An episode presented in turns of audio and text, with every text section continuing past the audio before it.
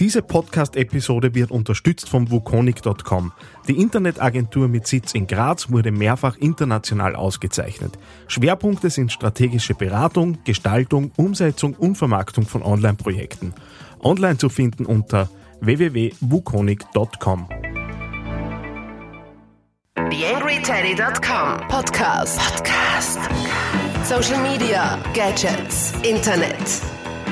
Ja, tatsächlich, es gibt mich noch. Die AngryTeddy.com geht in die 109. Ausgabe.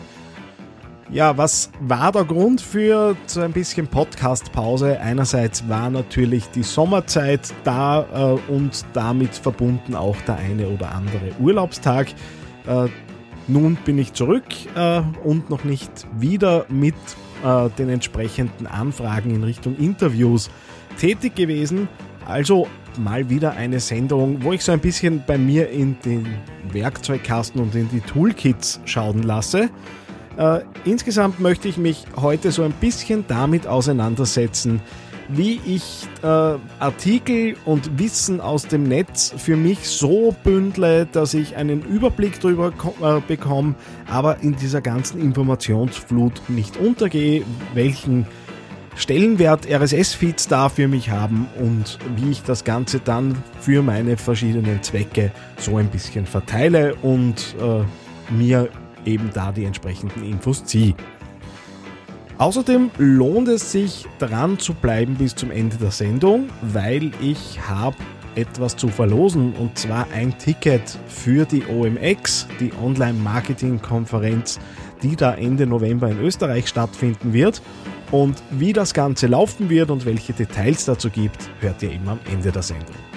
Ja, somit wäre die Einleitung schon wieder erledigt und wir gehen sozusagen in medias res.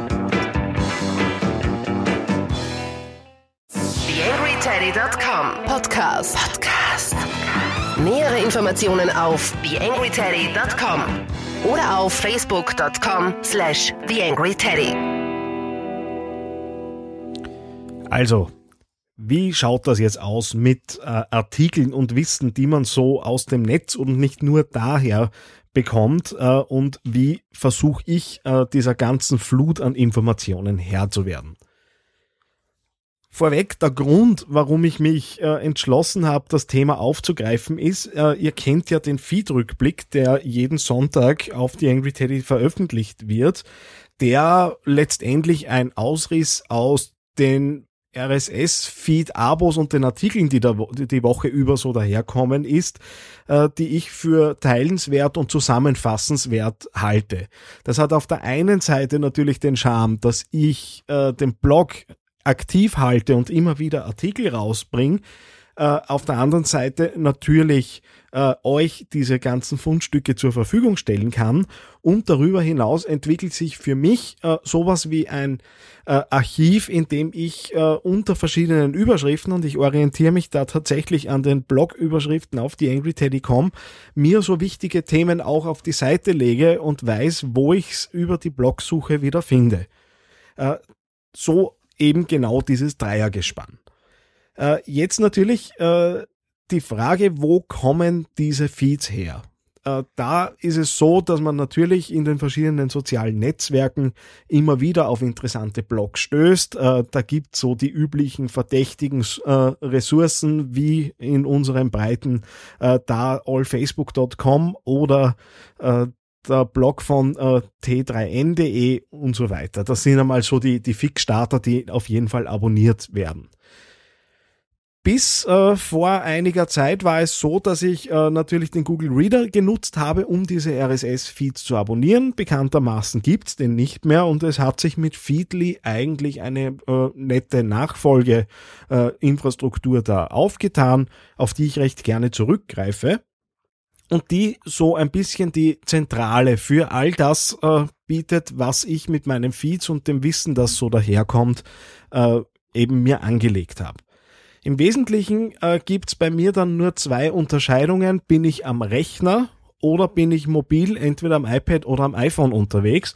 Und die beiden Dinge, die ich da für mich identifiziert habe als brauchbar, sind die beiden Clients ReadKit, äh, der eben für Desktop-Rechner äh, gut zu brauchen ist oder Reader äh, auf iPhone beziehungsweise iPad. Äh, die Links zu den verschiedenen Apps kriegt ihr natürlich wie immer in den Show Notes. So, die Frage, warum habe ich mich für die beiden entschieden?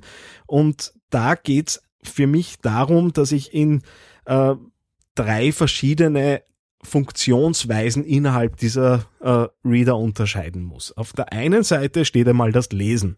Äh, klar, das ist äh, natürlich die Kernaufgabe äh, dieses eines Readers, dass man da einfach die Dinge so aufbereitet kriegt, dass man sie auch schön lesen kann. Äh, und da werden jetzt auch Konkurrenzprodukte natürlich äh, genauso gute Dienste leisten wie die eben genannten.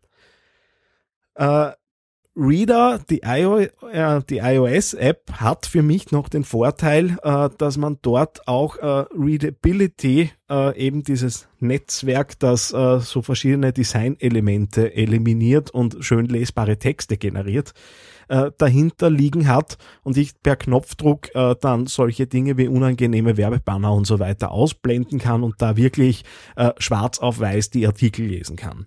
Sein netter Zusatznutzen, äh, aber wie gesagt, auch die meisten äh, Tools, die außerhalb der genannten beiden äh, agieren, werden da gute Dienste leisten.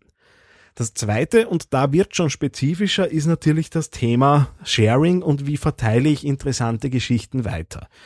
Äh, da ist für mich ganz wichtig, dass es eine Buffer-Anbindung gibt aus diesen Apps heraus, um eben für so einen gewissen Strom an äh, zusätzlichen Postings äh, auf den verschiedenen Plattformen äh, Facebook und Google Plus eben zu sorgen, die auch für mich so ein bisschen das Grundfutter äh, rund um meine eigenen Artikel sind.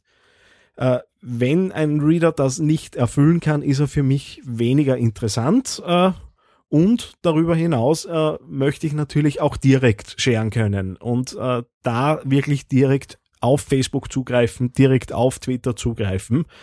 Äh, auch die Funktion äh, dürfte in den meisten Readern vorhanden sein. Äh, allerdings kommen da und dort äh, dann schon Überraschungen, dass dann beispielsweise Facebook unterstützt ist, Twitter aber dann nicht. Äh, also da eben für mich der große äh, der große Vorteil und die, das große Must, Must-Have, was eben diese beiden haben, dass ich hier äh, die entsprechenden Sharing-Funktionalitäten habe.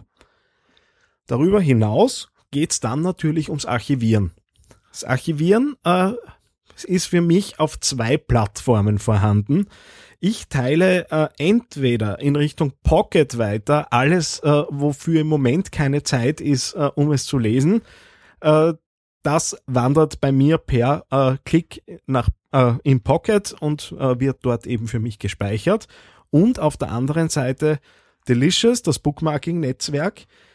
Dort äh, sammle ich auch die Links, die für den Feedrückblick interessant sind. Äh, hat den großen Vorteil und dass ich da auch Notizen dazu schreiben kann, die ich dann später für äh, die Blogposts eben verwenden kann. Im Moment, äh, ihr wisst, es sind es die ersten paar Zeilen des entsprechenden äh, Beitrags.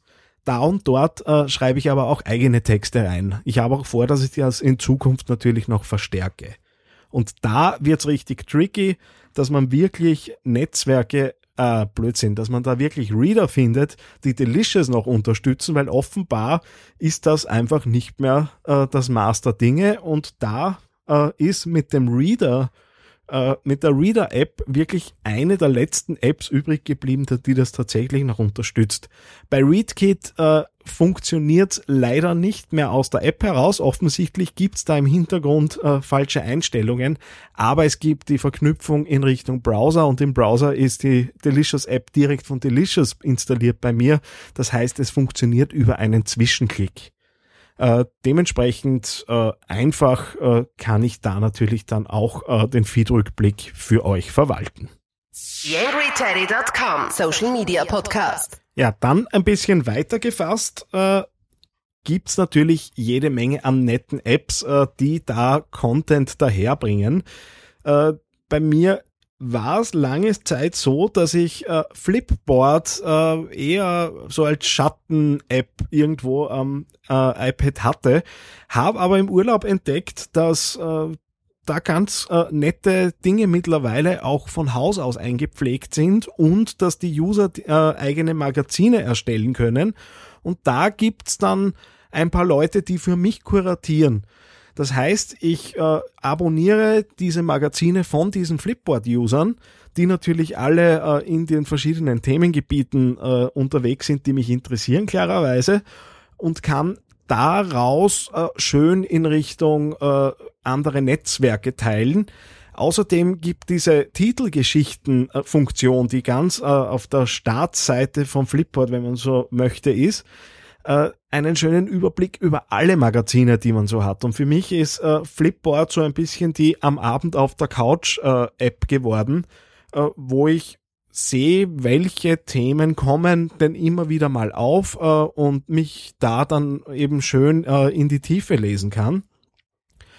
Ist weniger äh, Arbeit behaftet als die, die Checks äh, in den Feedreadern, weil da bin ich schon sehr stringent und sehr äh, fokussiert darauf, wirklich die Perlen einfach rauszusortieren. Also ich bin selten im Feedreader äh, und lese da lange Artikel, sondern es ist eher so, dass ich da durchschaue, was gibt's Neues und die Artikel, die ich lese, eben dann Richtung Pocket äh, schicke. Das ist bei Flipboard in meiner Nutzung ein bisschen anders, weil das wirklich so ein bisschen das Hochglanzmagazin ist, mit dem man sich auf die Couch setzt und äh, in Ruhe ein bisschen durchblättert, was es denn so Neues gibt.